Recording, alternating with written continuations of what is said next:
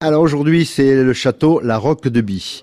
Alors vous connaissez tous sûrement la Tour de Bie. Et la Roque de Bie, c'est une autre propriété qui appartient au même propriétaire, mais qui est un autre château à part entière. Un vin qui se veut moitié Merlot, moitié Cabernet Sauvignon, et que j'aime beaucoup également parce que justement, on n'est pas sur un vin trop tannique. La Tour de Bie est un excellent vin, mais avec beaucoup de Cabernet, qui a ce côté très typé, un peu, tannique euh, qu'il faut vraiment accompagner en mangeant. Alors que la roque de Bie, ben, c'est un vin qui peut s'accompagner avec tout, aussi bien, aussi bien sur une viande blanche qu'une viande rouge. Donc un élevage en barrique de 14-15 mois qui lui donne euh, un peu plus de complexité. Euh, c'est quelque chose qu'on aime beaucoup ici et qui a un excellent rapport qualité-prix puisque ça vaut 12,50 euros.